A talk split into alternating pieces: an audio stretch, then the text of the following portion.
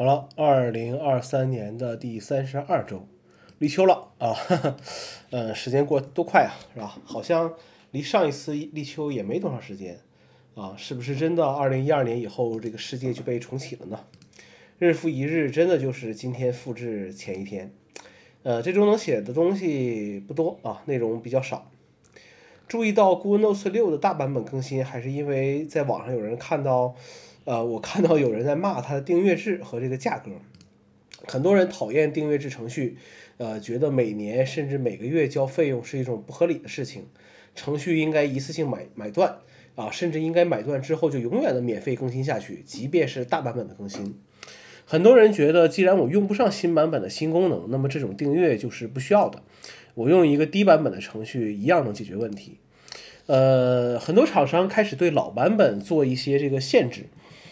停止更新，停止修复，做最低系统的要求，我觉得没什么问题啊，都要赚钱嘛，不寒碜。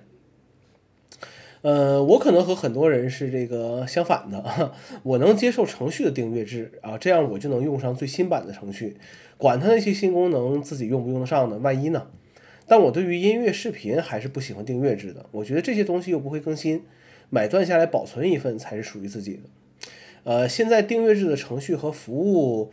呃，不多啊，我用的啊，我用的不多啊，呃，数了一下啊，Normal Row，它呃这个拍 Pasty 啊，还是 Pasty 什么，然后 Ulysses、Office 三六五、Parallels、YouTube 就这些东西了啊，呃，秋天发布正式版的系统，现在更新到了 Beta 五，呃，做好备份的情况下，可以尝试更新一下了啊，但我没遇到的问题，不代表。你也遇不到啊！iPhone 十三 Pro Max 见电池健康百分之八十八，耗电发热没什么特别感受。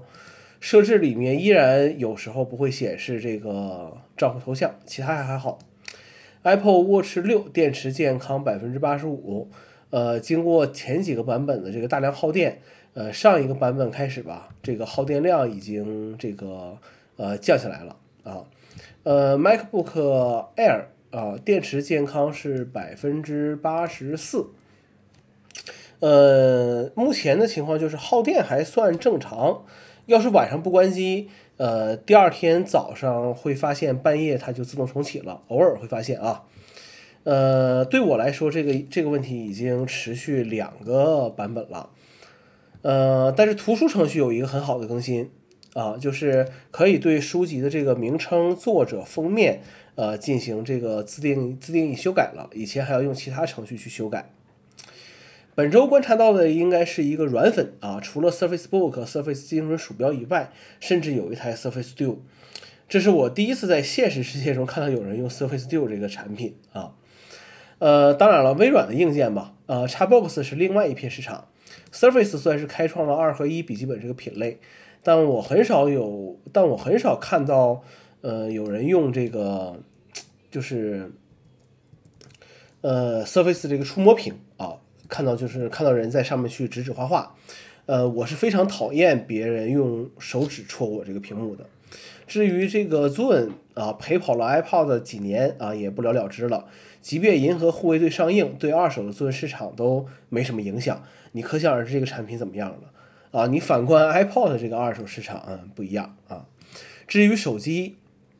当年主打社交的这个微软 Key One 这个手机依然历历在目，这个产品太小众了啊，很多人就是都没听说过。呃，后来坑了诺基亚那就是另外一回事了。Windows Phone 被此老用户呢也是毫不手软。呃，作为 Apple 最佳开发者的微软，我还是离不开微软的这些程序的，尤其是这个 Excel。呃，好了，一周又过去了，我们下周再见。